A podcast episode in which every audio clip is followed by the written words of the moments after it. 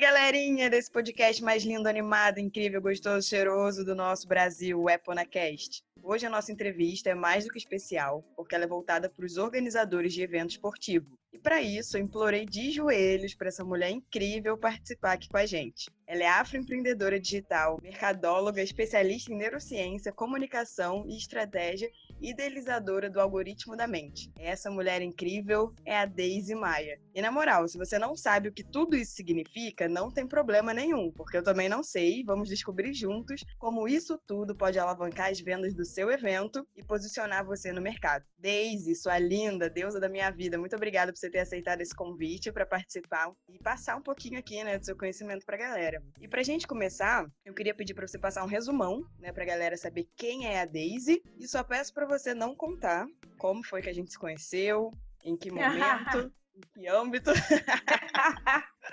né? Vergonha Combinado. a gente passa em outros lugares.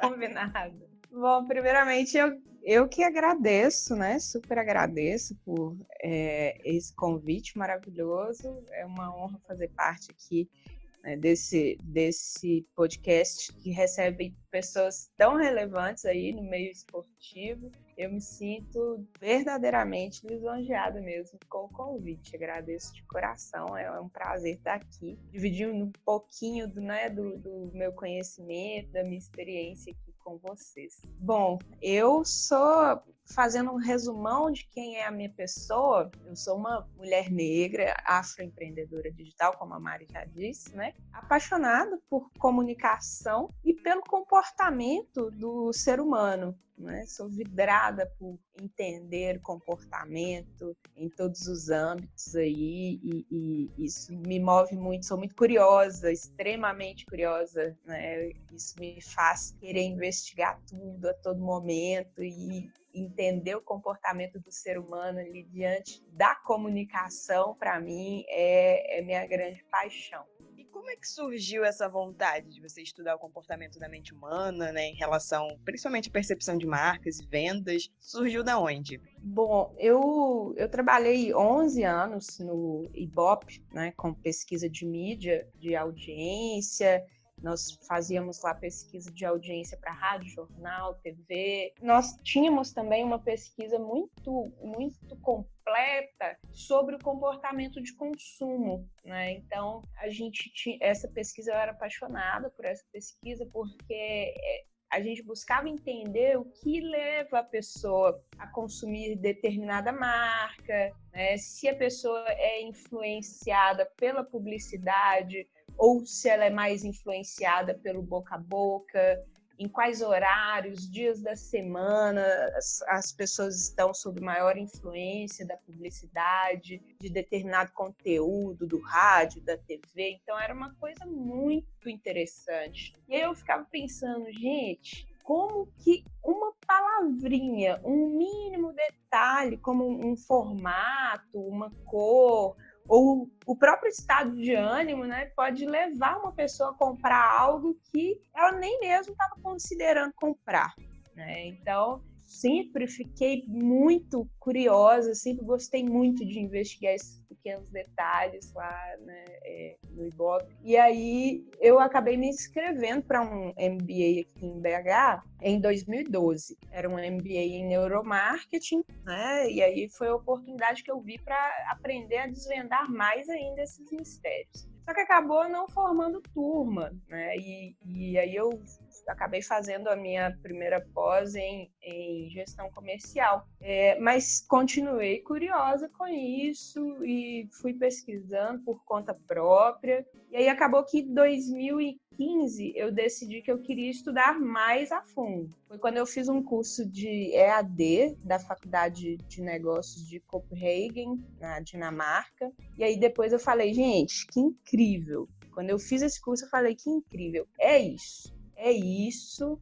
E aí, logo depois, eu vendi meu carro e fui fazer um curso presencial de neuromarketing lá em Londres. Caraca! Maiores pesquisadores de neuromarketing da Inglaterra, né? E, e eu não parei mais, né? Espero um dia, inclusive, ter meu próprio laboratório, inclusive, porque eu acho interessantíssimo estudar né, é, a mente das pessoas diante da comunicação ali. Então, hoje, quem ouvir esse podcast vai estar muito à frente de todo mundo, né, nessa questão de vendas, né, e posicionamento, porque você é uma pessoa que eu admiro muito nessa área, né? Então, e você falando aí sobre tudo, e as pessoas vão ver que o seu conhecimento mesmo vai ser tipo boom da mente da galera que escutar. Eu acho que é, é, é o futuro que precisa ser trabalhado com responsabilidade, né? Porque muitas vezes as pessoas acham que ah, esse negócio de neuromarketing vai ficar é, é, influenciando a mente da gente, vai manipular, né? Influenciar, a gente está sob influência a todo momento, mas as pessoas acham que o neuromarketing ele manipula mentes, né? Que a gente consegue fazer as pessoas fazerem o que a gente quiser, não é bem assim. Se fosse assim, estava fácil demais de resolver metade dos problemas do mundo. Sim. Mas não, é trabalhar mesmo, saber em que ponto as pessoas estão mais propensas, porque o nosso cérebro ele decide uma compra antes mesmo de nós termos consciência disso. Então, isso é espetacular, porque eu consigo né, influenciar essa decisão de compra antes da pessoa se tornar consciente de que ela precisa comprar o, o meu evento ali de corrida, né, que ela precisa comprar ali o meu evento de, de luta. Então, eu consigo fazer essa influência antes mesmo das pessoas se tornarem conscientes. Então, eu acho que isso é o futuro. É uma ciência, não é? Não, não, é um achismo, é uma ciência muito bem trabalhada.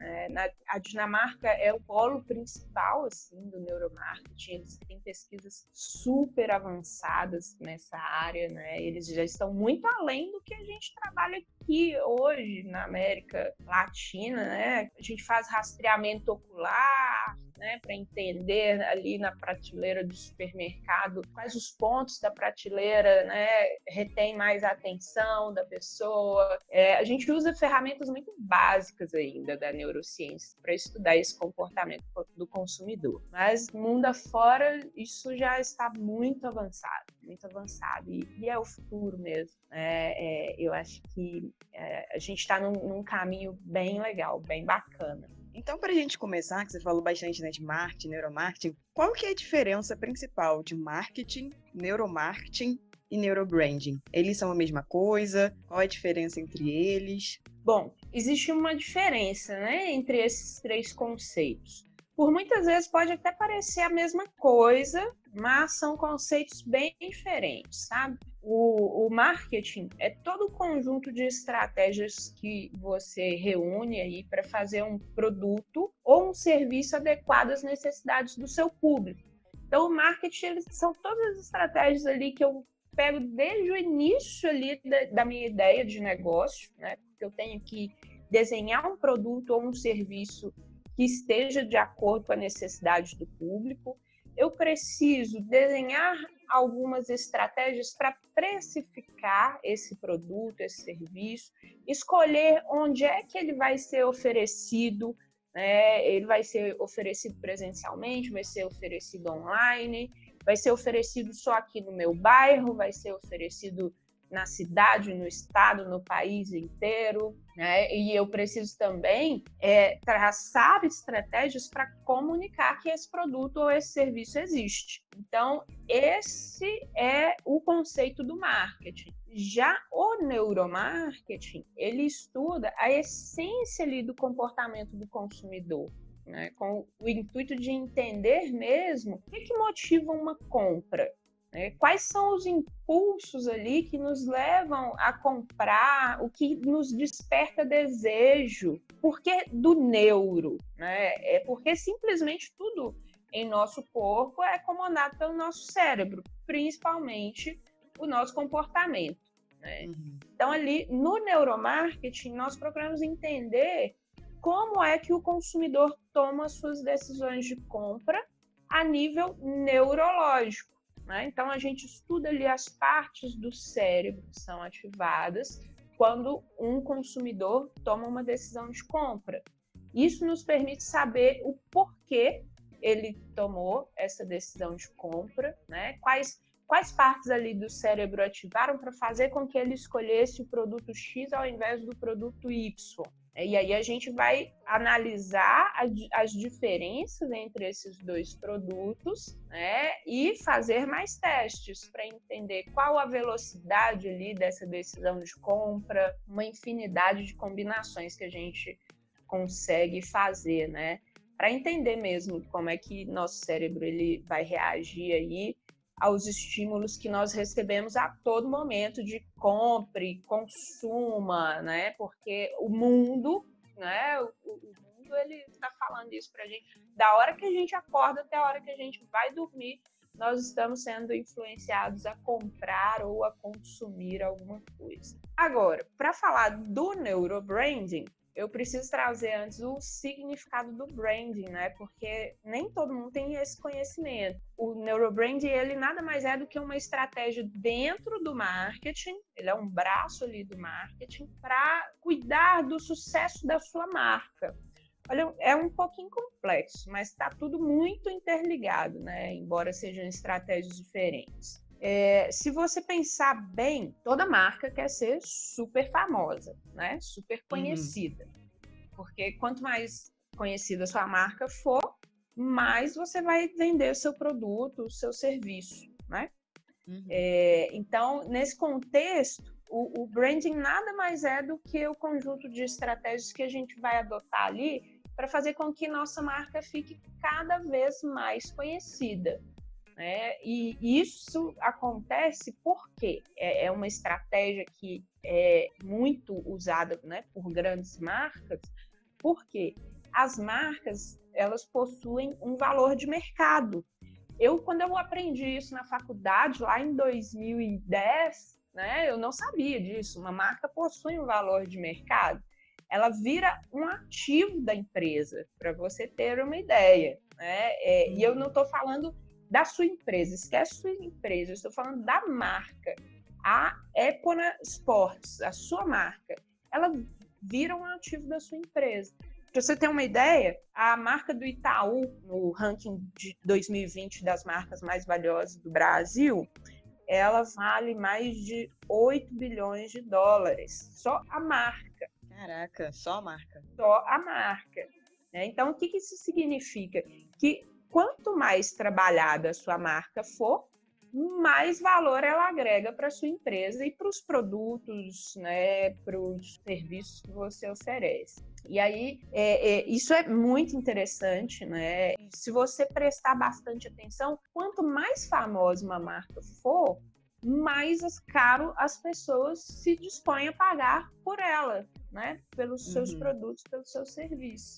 Então, a diferença aí do branding para o neurobranding está nas estratégias mesmo. O branding ele está muito concentrado em colocar a marca no mercado, posicionar a marca ali diante do mercado. Por exemplo, no branding da Skoll, que é a segunda marca mais valiosa de 2020, é, até né, quando o ranking de 2020 foi publicado.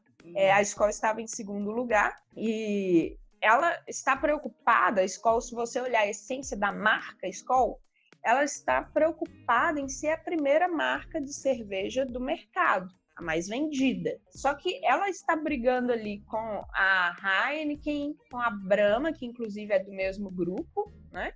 Só que na estratégia, no mercado, ela está brigando ali com a Heineken com a Brahma, né? Pelos primeiros lugares. Agora, na estratégia de neurobranding do mercado de cerveja, a preocupação já não é com o mercado, com a quantidade de vendas, né? é com o consumidor, é com a preferência do consumidor. Porque, assim, a Skol é a marca de cerveja mais valiosa do Brasil. Só que qual é a marca de cerveja mais bu buscada no Google, por exemplo? É a Heineken. Então, o, o que, que isso mostra para gente, né? Que a Heineken ela tem atributos, qualidades ali que envolvem mais o consumidor. Porém, por N motivos, inclusive preço, a escola acaba sendo mais vendida. Tá vendo como é diferente, né? Uhum. O, o, cara às vezes ele prefere Heineken, Mas na hora de ir pro churrasco lá para comprar e tal para a família toda, pô, vou levar uma Brahma mesmo, porque é quase é bem mais barato, né, do que a Heineken. Uhum. Então é, é, essa diferença que está aí entre o, o, o branding e o neurobranding. No branding, eu junto uma quantidade de estratégias para colocar minha marca em primeiro lugar do mercado. No neurobranding, eu trabalho a preferência né, do consumidor pelo meu produto. É, isso fica bem claro também quando a gente olha, por exemplo, a, a Coca-Cola, Coca-Cola que é o maior case de branding do mundo, né? Marca mais valiosa do mundo. A Coca-Cola, ela trabalha tanto o branding quanto o neurobranding, né? Ela é o primeiro lugar de mercado no, no mundo inteiro e também é o primeiro lugar em preferência, né? Hum. Ela conseguiu construir um, um, um sentimento ali do consumidor para com a marca de uma forma que o cara deixa de beber um refrigerante, às vezes, se não tiver Coca-Cola, né? Uhum. Então, é, é um, um, case de muito, muito, muito sucesso. Assim. Então, basicamente, enquanto a função do branding é garantir né, uma boa posição de marca no mercado, o neurobranding vai garantir que a marca seja a primeira a ser lembrada, preferida, considerada ali pelo seu consumidor na hora da compra. E essa consideração se dá a partir da construção de emoções e sentimentos com o consumidor. Essa é a diferença aí, né? A gente envolver o consumidor através das suas emoções e sentimentos. Então, como a gente está falando aqui de eventos esportivos, né? Tem como a gente aliar o neurobranding ao esporte, né? A gente consegue falar de neurobranding esportivo? Totalmente, totalmente. Né? É... O neurobranding esportivo ele acaba sendo um, um grande desafio, assim como para qualquer mercado, né, Mari? Mas se você parar para pensar que a prática esportiva não é simplesmente um hobby, um estilo de vida, é, é, esporte é paixão, então, nós já temos na própria natureza do mercado ali um sentimento, né? As pessoas praticam esporte por paixão. Igual nós estávamos conversando aí, né, da nossa prática esportiva na adolescência. Eu, com 1,60m, achava que eu ia ser a melhor jogadora de basquete da face da terra. É paixão, gente, é paixão. O esporte é paixão, independente da modalidade é uhum. paixão. Então a gente já tem meio caminho andado aí. Né? Se nós é, conseguirmos trabalhar essa paixão a favor da nossa marca, nós conseguimos fidelizar mesmo o sentimento ali dos consumidores né, da, da, da nossa marca de uma forma muito mais fácil. Se a gente pegar, por exemplo, aqui dois extremos do, do, do esporte, com públicos, inclusive, totalmente diferentes. É, o futebol. Futebol, pra você ter ideia, eu já fui para a porta ali do Independência, eu vi jogo do Galo, porque tinha acabado os ingressos na Libertadores, e aí vai eu lá para a porta do Independência sozinha e na hora que o Victor defendeu aquele pênalti com a pontinha do dedão ali, é, eu abracei 700 homens que eu nem conhecia, que estavam todo mundo lá na porta também, aquela coisa de louco. Um tinha homens deitados no chão chorando. É uma loucura. É paixão. Aí você pensa, né? Só que aí você pensa, é, é muito fácil para criar uma estratégia de branding, né? Para esse público, criar sentimento desse público com a minha marca. É muito fácil, né? E isso não é uma mentira. Só que se você parar para pensar, é, qualquer esporte, ele vai ter o mesmo nível de paixão por quem pratica. Porque quem é fã é fã e pratica ali com a mesma paixão do torcedor de futebol. O que muda é o tamanho do público. Né? A popularidade uhum. vai fazer com que o público seja pequeno, é, menor né, e com características também sociodemográficas, sociais, demográficas diferentes. Só que tem, tem uma questão que é bem interessante da gente observar aí. Tá, todas as modalidades elas estão envolvidas ali pela paixão. Só a paixão ela é suficiente para garantir que minha marca seja relevante? para o meu nicho né, de mercado? Não, não, não, não vai ser relevante, né? Porque todo mundo compartilha do mesmo sentimento ali, paixão. Então, as marcas que conseguem desenvolver ali mais emoções e mais sentimentos além da paixão, vão ser as marcas que vão despontar no mercado. Eu tenho um exemplo aqui muito claro quando eu falo né, de, de, trabalho de marca e esporte, me vem aí um exemplo muito claro de, de neurobranding do Red Bull, né? Porque o, o Red Bull te dá asas, né? É, asas que te fazem dar umas piruetas muito loucas na bike ali, né? Uhum. São asas que te colocam na primeira posição no kart, né? Na corrida, no triatlo é, Red Bull vai te dar asas de fato? Não. Mas eles vão trabalhar ali na sua mente, eles trabalham, essa frase trabalha na sua mente né, de uma forma que você pa passa a acreditar que você é invencível, que você consegue fazer as coisas mais extremas do esporte. E aí, só de pensar nisso, você já fica, seu corpo já se põe num estado de alerta. Quando seu corpo ele já fica num estado de alerta, porque você fica, né, se imagina invencível, isso modifica seus batimentos cardíacos. Né? O estado de alerta modifica seus batimentos cardíacos. E aí, isso é o que a gente chama de emoção. É uma resposta biológica do seu corpo. Né? Nesse caso, vai ser aí um pensamento. Só que a, o que, que acontece? A repetição dessas emoções né? Quanto mais eu, eu. Não, Red Bull me dá asas. Eu vou fazer uma trilha domingo de bike. Red Bull me dá asas. Nossa, se eu ficar pensando nessa frase, eu vou achar que eu vou ser a pessoa do downhill ali, né?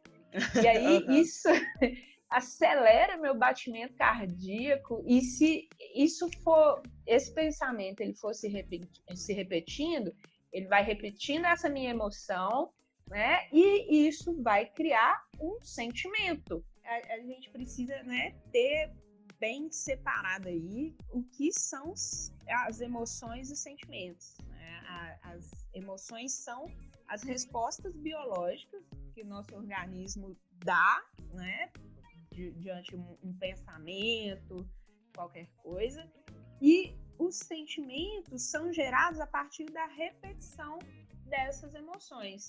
Por exemplo, eu não posso praticar é, esportes de altura porque meu coração ele dispara, ele dispara, eu fico paralisada, né? E, e isso vai gerando ali um sentimento que é o sentimento de medo, morro de medo de altura, né? Então qualquer marca, né, que tiver relacionada a um esporte de altura para mim, está automaticamente relacionada ao meu sentimento de medo, né? Uhum. Então, isso é muito importante a gente ter essa noção.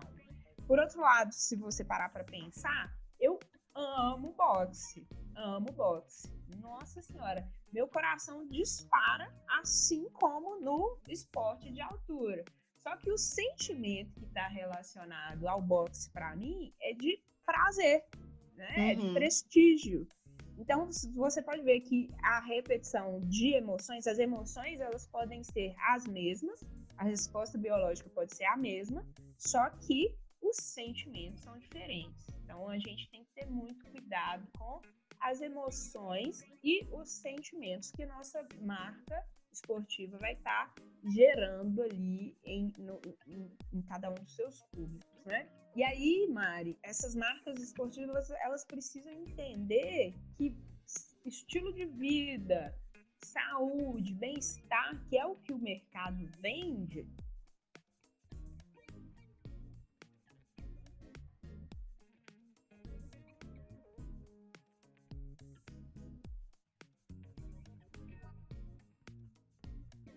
Uhum.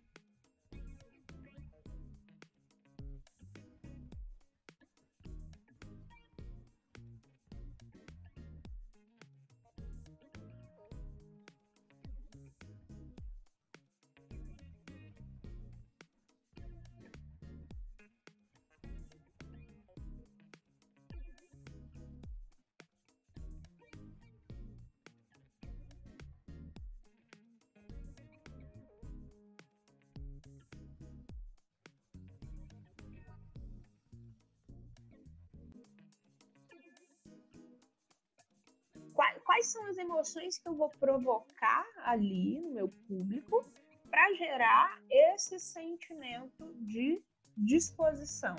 Né? Qual comunicação eu vou levar ali com a minha marca para as pessoas entenderem que elas podem vencer uma depressão né, com a minha marca? É, uhum. É, é, isso que a gente tem que aprender a trabalhar, né? criar esses novos sentimentos, sair dessa coisa do mercado de, nossa, é, é bem-estar, né? É saúde. Isso aí todo mundo já propaga isso há vários anos. Eu preciso criar um sentimento novo no meu público se eu quero que ele crie preferência pela minha marca. Então, o neurobranding uh, esportivo, ele também acaba sendo uma ferramenta de inovação para a marca, é isso? Totalmente, totalmente. Né? É, quando você se desponta ali do mercado, faz, oferece algo totalmente diferente, você já chama a atenção das pessoas, quebra um padrão ali do que elas estão esperando, né? As pessoas esperam, elas já têm uma expectativa do mercado esportivo, né? E aí, se você quebra essa expectativa, elas já olham para sua marca com outros olhos, né? Já uhum. dedicam mais atenção para o que você está falando. E, assim, a gente tem alguma técnica para fazer isso efetivamente? Qual é a fórmula mágica para tudo isso? Para a gente conseguir realmente né, destacar o evento esportivo na mente dos atletas ou dos participantes? É, eu tenho três simples estratégias que eu utilizo que facilitam muito esse processo né, de destacar, uhum. destacar o evento ou a marca na mente de, dos seus consumidores.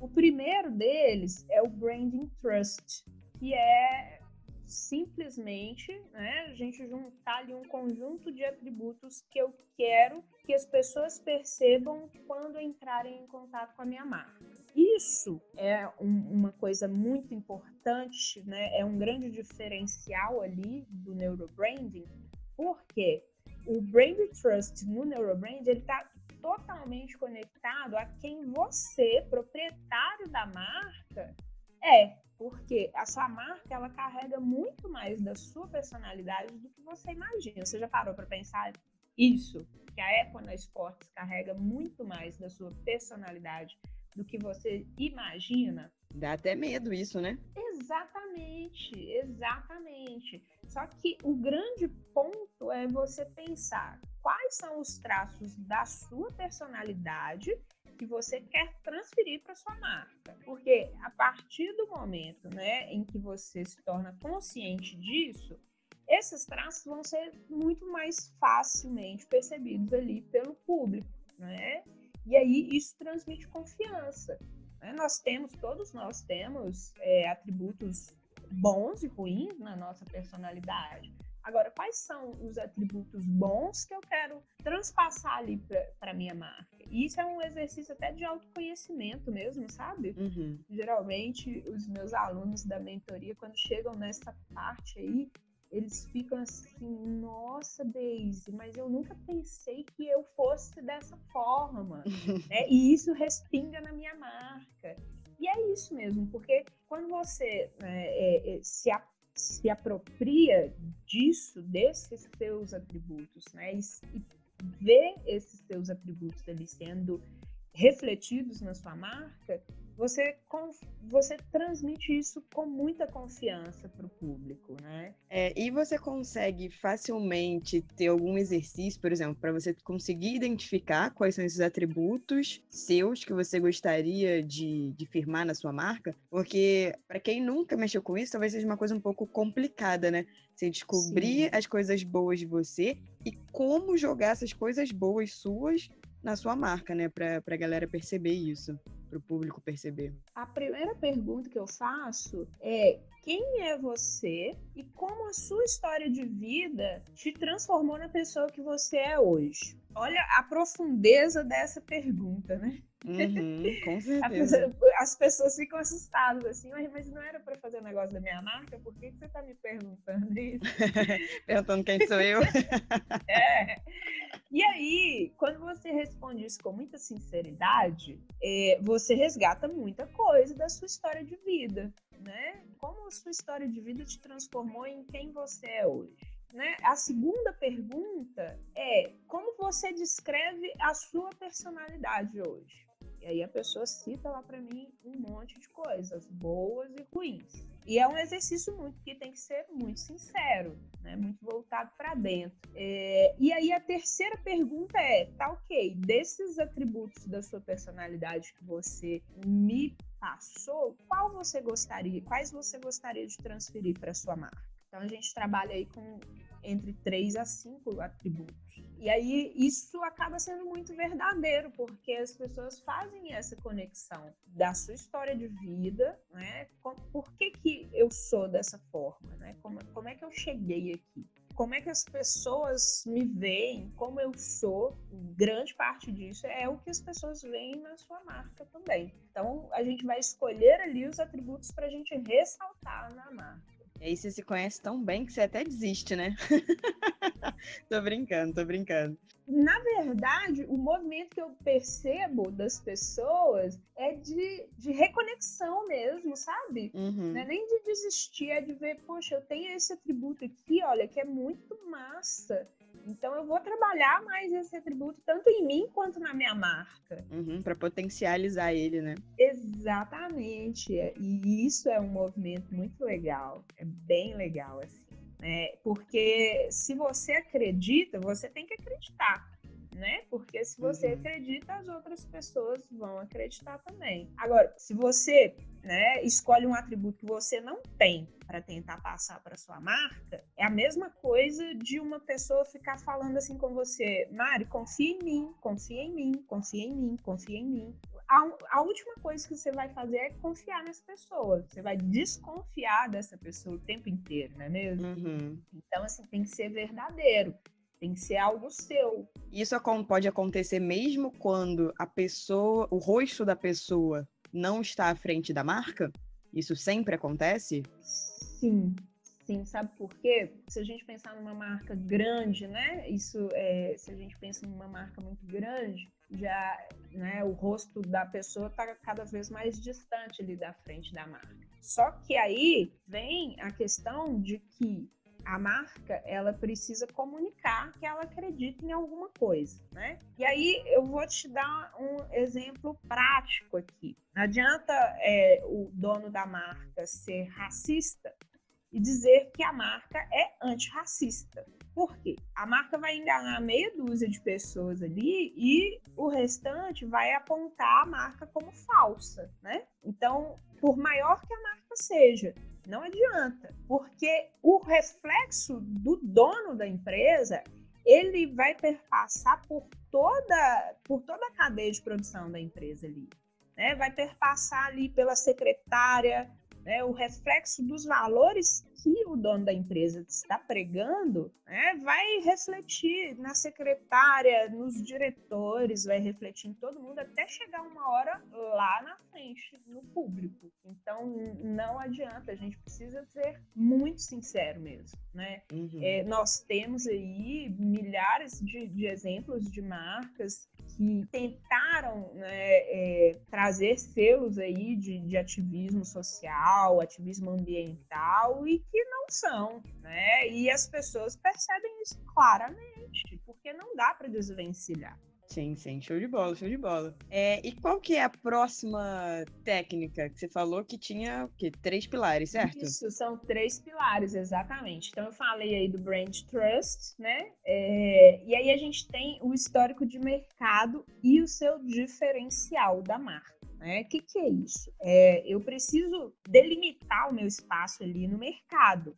Isso é super importante, porque nós tendemos, Mari, tornar mais palpável aquilo que é específico, que é delimitado. Então, isso nos gera uma memória espacial. Uma das grandes dos grandes pilares do neurobranding é a geração de memória, além da geração de sentimento? Todas as marcas, né? Se a gente pensar assim, todas as marcas de, de eventos de corrida, vou trazer aqui o exemplo de corrida que está mais fácil aqui na minha mente, elas se posicionam né, enquanto promotores de eventos de corrida para os consumidores. Né? Então, uhum. elas são só mais uma marca dentro de um universo de milhares de marcas promovendo eventos de corrida ali. A partir do, momento né, que a minha marca se posiciona enquanto uma marca de corridas noturnas, eu já dou um diferencial para o meu posicionamento de mercado. Né? Então, tem uma, uma, uma diferença muito grande aí entre eu dizer eu promovo corridas e dizer eu promovo corridas noturnas, eu promovo corridas femininas, eu promovo corridas inclusivas. Né? Então, quanto mais específica ali for eu for ali nesse meu posicionamento de mercado, mais fácil fica para as pessoas memorizarem a minha marca. O ideal é que eu crie um posicionamento ali que ninguém criou ainda, né? Porque se eu te perguntar hoje quem é o vice-presidente dos Estados Unidos, você sabe me dizer o nome dele? Não. Pois é, ninguém lembra do segundo lugar. Se eu quero me destacar na memória do meu consumidor, eu preciso estar em um lugar único. E como eu faço isso? Criando ali, eu tenho meu mercado de, de, de, meu mercado, né? Se a gente pensar no mercado como um grande mercado, é o esporte. Se eu pensar em um nicho de mercado, eu estou falando de corridas, eventos de corrida. E aí, nesse nicho de eventos de corrida, existem um milhão de marcas. O que, que eu posso fazer? Afunilar um pouco mais e criar um subnicho de mercado para eu trabalhar, para eu me posicionar ali enquanto o único do meu mercado, do, do meu subnicho. Né? E aí eu vou ser sempre o primeiro. Então, isso facilita bastante né, a memorização da marca, facilita esse processo que a gente chama de top of mind, que é a marca ser a primeira a ser lembrada ali. Então, quando eu falo com você sabão em pó, primeira marca que te vem à cabeça? Omo. Sim, top of mind. A Omo é top of mind né, no mercado de sabão em pó. É, agora, se eu falo evento de corrida, primeira marca que vem à sua cabeça? De evento? De, gera, de organizadora de evento? Isso. Acho que a iguana. Então, assim, para eu bater a iguana, se eu sou um. Né, tô começando agora, quanto organizadora de eventos de corrida, para eu bater a iguana, eu preciso me, me destacar ali. E não vai ser enquanto promotora de evento de corrida que eu vou conseguir né, me destacar. Então, eu preciso criar um diferencial para me posicionar ali. E tem diferença, por exemplo, você conseguir se posicionar como marca ou você conseguir se posicionar como um evento específico? Por exemplo, eu tenho o evento ABC. Então, esse evento acontece sempre, independente, né? Da minha marca estar tá sendo lembrada com esse evento ou não. Tem alguma diferença de posicionar evento e a marca que está por trás do evento? Se eu trabalho com vários eventos diferentes, né? É, então, esse evento vai ser a marca. Né? O próprio evento se torna uma marca. Então, o que, eu vou comunicar ali desse evento? É, qual vai ser o diferencial desse evento para é, os outros do mercado? Né? Porque muitas vezes a marca que promove, é, ela está por trás ali, mas não tem toda a visibilidade do evento. Né? a maior intenção é dar toda a visibilidade para o evento. Então, o evento se torna a marca que eu vou trabalhar. Uhum. Vou usar a mesma estratégia. Eu estou de boa aqui enquanto desde promotora de corrida. Eu quero destacar o meu evento. Então, eu vou usar toda essa técnica do neurobranding para destacar o meu evento e não a minha marca. Uhum. Show, show de bola caso o evento ele acaba se transformando aí na marca, né? Só para fechar aqui, né, é, é, os três pilares, é, a gente tem aqui a transformação é, e isso aí é bem, eu acho que entra bem nessa sua pergunta aí, sabe? Porque além do, do, do seu posicionamento de mercado, dos seus atributos de confiança da marca, uma coisa que vai fazer total diferente para que seu evento se torne mais relevante do que os outros que estão ali disponíveis no mercado é a transformação que ele oferece. Então, por exemplo, quando as pessoas compram um kit de corrida, é, elas estão comprando a transformação que essa corrida vai proporcionar na vida delas ali. E sabe uma transformação que eu nunca vi nenhuma marca oferecendo, nenhum evento oferecendo? Qual? Neurogênese. E o que, que seria neurogênese? A neurogênese é o nascimento de novos neurônios. Né? A prática esportiva ela está associada à neurogênese, principalmente a corrida, é, é o esporte que mais promove o nascimento de vários neurônios ali né, em nosso cérebro. E se a gente estimula é, o nascimento desses neurônios no cérebro, a gente acaba tendo mais condições de retardar as doenças senis que aparecem ali por causa da nossa degeneração cerebral. Né? O que, que acontece? Quanto mais velho a gente vai ficando, os nossos neurônios eles vão morrendo. Né? E aí isso faz com que a gente tenha Alzheimer, né? É, isso ajuda a aparecer ali o Parkinson, ajuda a aparecer uma, uma infinidade de, de, de, de doenças que aparecem mesmo com a idade, né? É, e aí, se a gente promove mais neurônios, se a gente vai fazendo nascer mais neurônios, a gente vai retardando né, o aparecimento dessas doenças. Então, se eu fosse uma, uma promotora de eventos de corrida, facilmente meu evento ele venderia o quê? Um futuro cognitivo saudável. Nunca vi ninguém vender isso, sabe? Nenhum aí, galera, olha aí, hein? olha aí quem tá escutando. É, então, assim, é, é, é, sensacional, né? É muito. É, é você analisar mesmo o que o mercado oferece. O mercado inteiro oferece a mesma coisa. O meu evento vai oferecer um futuro cognitivo saudável. Nossa, uhum. é outra coisa. E aí você pode se comunicar né, dentro dessa estratégia ali, mostrando para as pessoas, né, o que a corrida, né, pode fazer por ela no futuro, né, o que pode evitar, o que pode melhorar, né, é, cognitivamente. Ninguém quer perder sua funcionalidade cognitiva, né? Eu acho que o maior medo de todo mundo, né, de, de envelhecer é, além de não ter a saúde física, é perder sua, sua, sua funcionalidade mesmo, né? É, uhum. é de, de, pensar, de tomar decisões, né? E só para a gente né, é, é, entender esse contexto mesmo, né? Do, do quão diferente é eu oferecer um futuro cognitivo saudável e oferecer mais uma corrida. Uhum. Então, sempre que você oferece uma transformação na vida da pessoa é muito melhor do que você oferecer apenas ali o seu evento, que no caso a gente pode pensar como se fosse um produto ali que a pessoa está comprando, certo? Exatamente, exatamente. As pessoas elas vão é, já vão ficar curiosas. O que, que, é isso que a marca da Day está oferecendo ali? Aí eu vim fazer é, inscrição para corrida e ela está oferecendo esse negócio aí. O que, que é isso? Então as pessoas uhum. elas já vão, né? A gente já vai capturar a atenção ali dessas pessoas e além da, da atenção, elas vão dar mais relevância para o que a gente está falando. E se elas estão dando relevância, significa que elas vão pensar mais sobre isso.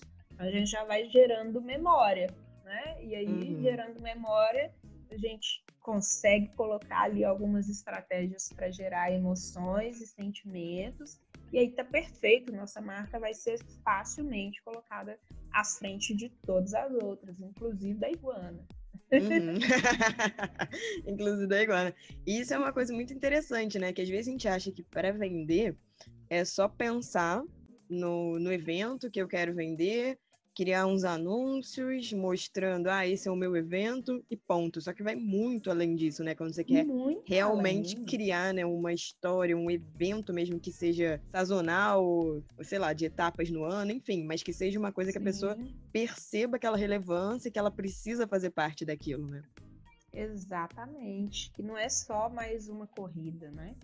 É, uhum. É, e, e, e assim, existe uma técnica que as pessoas usam para isso, que é chamada priming. Né? Priming é, é uma estratégia de associação que nós hum. fazemos entre algumas palavras e, e, expressões com a sua marca, no caso aí, seu evento, né? Então, uhum. vários, é, vários estudos da neurociência mostram que, por exemplo, as pessoas que são expostas a palavras que trazem sensação de prestígio, né, e relacionar relaciona essas palavras a uma marca, essas pessoas elas pagam até 48% mais caro por um produto dessa marca, sabe? Então, o que, que isso significa? Você tem ali seu posicionamento de mercado, né, os seus atributos do seu evento, você tem a transformação que seu evento oferece, você pode fazer uma lista ali de listar mesmo, no mínimo umas 10 palavras e expressões que são coerentes aí, né, com os, esses processos do seu atributo, do seu posicionamento de mercado, com a sua transformação. E aí, o que você faz? Você vai usar essas palavras e expressões em todos os pontos da sua comunicação. Tudo, tudo, tudo, tudo que você for falar vai envolver essas palavras que vão gerar uma sensação de prestígio para essas pessoas. É o caso do Red Bull da Asas, né? É uma sensação de prestígio essa frase aí para gente. Se eu consigo né, desenvolver essa estratégia de comunicação aí é, e criar não só um anúncio, mas toda a minha comunicação do evento ela for relacionada a essas palavras, eu vou ter uma propensão muito maior ali das pessoas demonstrarem uma preferência, uma consideração e valoração maior pelo meu evento. E tem alguma estratégia para conseguir achar as melhores palavras ou palavras que sejam realmente relevantes nesse sentido? Não tem uma estratégia específica. Existem alguns estudos que eles dão umas pontuações assim para as palavras, né, mas não relacionadas à marca. Né? O priming que elas ativam ali na, na associação que elas ativam no cérebro das pessoas, mas não relacionadas à marca. Então, o que eu busco, o que eu procuro fazer é sentar mesmo e, e pensar, né? Pensar é, se eu estou promovendo ali um futuro cognitivo, cognitivo saudável, né? É, então, eu vou usar ali, vou falar muito sobre memória, né? É, as pessoas têm medo de perder a memória, né? Com o Alzheimer. Então, eu vou falar muito sobre memória, ativação de memória. Eu vou falar sobre a criação de novos neurônios, né? novos neurônios. Então, sempre minha, a minha comunicação vai ser toda voltada para isso.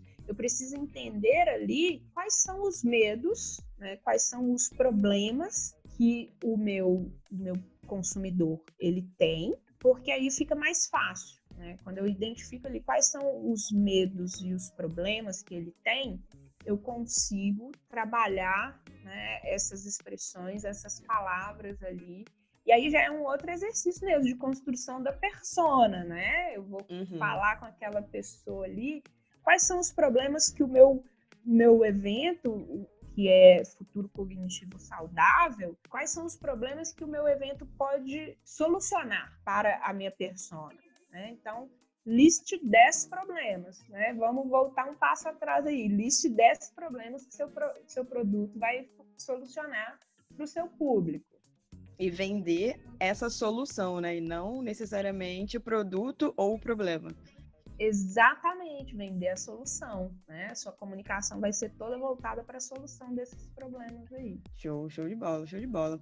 E tem uma pergunta aqui que eu estava pensando, né? Por exemplo, em casos de eventos esportivos que são anuais ou semestrais, como é que é possível manter o desejo do participante sempre elevado em relação a esse evento específico? Porque naquele período podem ter outros eventos parecidos, né? uhum. né? Como é que ele vai escolher aquele ali? Por exemplo, um jogo universitário, até, né, que é a base esportiva. Um jogo universitário pode ter dois, três próximos, em, em finais de semanas próximos ou feriados próximos. Como é que o organizador consegue se posicionar nesse sentido para mostrar, cara, por mais que tenham vários, o meu é o que você precisa participar? Ó, oh, é, é trabalhar o sentimento, sabe? É, se pensar, eu, eu, um grande exemplo disso, né, que, que eu acho que tem, que eu posso dar, é a Spartan Race. Né? É, não sei se você conhece, mas ela Conheço. ficou bem famosinha durante um tempo aí, né, por um trabalho construído pela internet, inclusive pelas redes sociais. Então, assim, se você pensar na Spartan Race, tem, é claro né, que tem todo um contexto da própria natureza do evento em si, né? Que é totalmente diferente do que é oferecido pelo mercado. Mas só que se a gente pensar para além do evento, tem o sentimento que ele gera, né? Não é só uma corrida de obstáculos, é um sentimento de superação extrema, né? É uma conexão, o sentimento mais, o, o mais interessante que eles geram ali é a conexão com a, ancestralidade eurocêntrica de quem está participando, né? Do, do, né? dos espartanos e tudo. Então, esse sentimento é todo o diferencial, esse contexto aí para criar uma expectativa nesses participantes. E eles fazem um, um, um contexto, eu já observei, bem interessante. A, a, a publicidade deles, é, pelo menos na internet, é um tempo depois da corrida, né, mostrando ali os participantes, tudo. Eles fazem, depois de um tempo também, tipo, meio, meio ano, metade do ano, né, eles aparecem de novo, mostrando depoimentos, tudo, mostrando né, cenas da corrida. E aí, pouco antes, é que eles promovem de fato as inscrições para o evento e tudo. Né? Então, que, que, eles fazem nesse meio tempo? Além de, de gerar esse, esse sentimento aí de, de conexão ancestral, eles trabalham a expectativa dos participantes, né? Com essas aparições assim quebradas, assim, mais ou menos de seis em seis meses, de três meses, né? É, três meses depois do evento, depois seis meses, e depois aparecem com as inscrições abertas. É, essa geração de expectativa, né, essa estratégia né, de comunicação para gerar expectativa, a, a expectativa é um, é um processo que gera muita dopamina em nosso cérebro. E dopamina é, é um neurotransmissor ali, uma substânciazinha que é gerada na comunicação entre os nossos neurônios, que é o mesmo neurotransmissor que ele promove alegria, né? promove felicidade. E ele, inclusive, está relacionado né, à, à, potencialização da sensação de amor. Então, quando eu desenvolvo né, uma expectativa no meu público em relação ao meu evento, eu vou criando, quando eu vou gerando expectativa, eu vou gerando um sentimento de amor ali com a marca também. Então,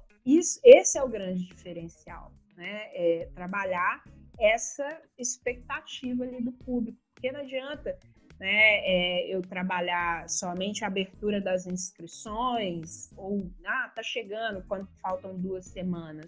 É legal a gente fazer esse trabalho espaçado de tempo mesmo, né? Porque o cara tá esquecendo do evento ali, aí eu pum, apareço e lembro ele de que nosso evento ele é sensacional, né? É, olha, nosso evento ele, é, ele te oferece uma conexão ancestral ali, né, com os espartanos. E aí depois eu desapareço de novo. O famoso oi sumida, né? O oi sumida, exatamente. Desapareço de novo. Aí depois, seis meses, pum, apareço de novo. Ei, gente, oi sumida, né? Tô aqui Sim. de novo. E aí depois eu apareço, ó, as inscrições estão abertas. E aí eu já vou dar uma intensificada nessa comunicação. Uhum. Nossa, muito show, muito show. Eu tô aqui assim, você sabe que eu falo demais, né? Também. Eu, Aí, eu também, muito. Né? Tô, tem sete horas que eu tô aí falando. sete e meia. tô brincando. É, mas eu tô tão, assim, foi um conteúdo tão é, intenso no sentido de ser tão relevante que você vê, né? Nem fiz muita piadinha, nem falei tanto, porque, assim, realmente uma coisa, assim, que com certeza eu sei que vai ajudar todo mundo que escutar isso, porque vai ter uma perspectiva diferente, né? Não é só aquele basicão que as pessoas acham que é uma venda, né? Acham que é vender um evento, que é vender uma marca, que realmente não é. Hoje a gente viu que não tem nada a ver com isso. Né? Então... É muito diferente, né? É, é, é, é muito estratégico mesmo. Né? Quando, você pode ter certeza que quando você adota é, uma estratégia de, de neuroposicionamento de marca, você tem resultados muito diferentes. Você sai da caixinha, né? Você pensa fora da caixinha. Sim, sim, totalmente. É, enquanto as marcas estão brigando entre si ali para se posicionar no mercado, você está ó, lá na frente se posicionando na cabeça do consumidor, né? que é bem diferente. Nossa, muito, muito, muito sensacional essa conversa. Eu quero agradecer muito. Bom, você gostou. Você ter topado participar com a gente, Daisy, é, ter passado um pouco aqui o seu conhecimento pra gente. Eu que agradeço, Mari. E, assim, por mais que tenha sido muito incrível, eu sei que tem muita coisa a mais. É, vou deixar aqui para a galera nos comentários do, do podcast o seu site, seus contatos, ah, para quem quiser participar da mentoria, quem quiser saber mais do seu Bacana. trabalho. Porque realmente é uma coisa que não é explorada, né? No nosso mercado esportivo, principalmente. Muito a gente é visto ainda como um mercado muito amador, né? Infelizmente. E isso é uma uhum. coisa que uh, o nosso objetivo também é ajudar a profissionalização né, desse mercado, não só ser visto como uma Sim. coisa amadora, que eu faço aqui, que eu faço ali, tanto para os atletas quanto para os organizadores também, né? Para isso ser um, uma coisa diferente. Sério mesmo, Deise, muito obrigada. E muito obrigada também por não contar nada. Não contar coisa ruim de mim. Ah, tá. Contar as verdades. A gente deixa para um próximo. A gente deixa para um próximo podcast. Ô, Mari, deixa eu só fazer um pequeno jabá aqui, né? Claro, Além da, claro. da mentoria, da consultoria que a gente dá que eu tenho recebido um volume muito grande de pessoas querendo participar né, da, das nossas mentorias, e aí não dá para atender todo mundo. O que, que eu fiz então? Eu fiz, eu peguei a minha aula de neurobranding, né? É, que, é o principal pilar para as pessoas, né? Conseguirem dar um primeiro passo ali nas redes sociais para né, melhorar a comunicação e as vendas e transformei em um pocket curso, né? Que a gente vai estar tá hum. lançando aí agora em outubro, que é o neurobranding, o social neurobranding. Então, assim, quem quiser saber um pouco mais, é só entrar lá no, no nosso site, nas nossas redes a gente está lançando aí em outubro e que é, te permite você mesmo, né, pegar ali as estratégias e aplicar no seu negócio. A grande parte, a grande maioria disso tudo que eu falei aqui. Show de bola, show de bola. E seu site é o Algoritmo da Mente, né? Isso, algoritmodamente.com. Show de bola, show de bola. Então vai estar tudo lá aqui nos nossos comentários, né, do podcast. Também vai estar tudo aqui para quem quiser acessar e quem quiser né, alavancar aí a sua marca, o seu posicionamento, suas vendas, seu evento e não quer ficar de fora, né? Disso Isso. aí, é só procurar a Daisy, ela é uma pessoa realmente incrível com esse trabalho da Daisy.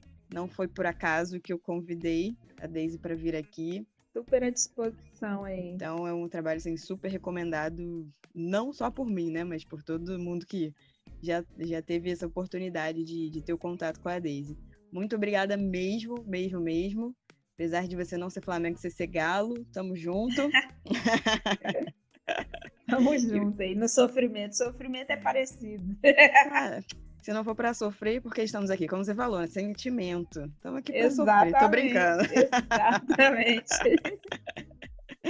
Ai, ai, muito obrigada, viu, Deise? Um beijo. Ô, Mari, obrigada, minha querida. Um beijão aí e um beijo grande aí para sua audiência e continuarei acompanhando o seu podcast, porque tá muito legal, viu? Parabéns por esse trabalho. E sempre que você quiser voltar, tamo junto, você sabe. Tamo juntão. Tá, Joé. Tamo junto, sim, com certeza. Um beijo. Obrigadão, beijo. De nada. tchau. tchau. tchau, tchau.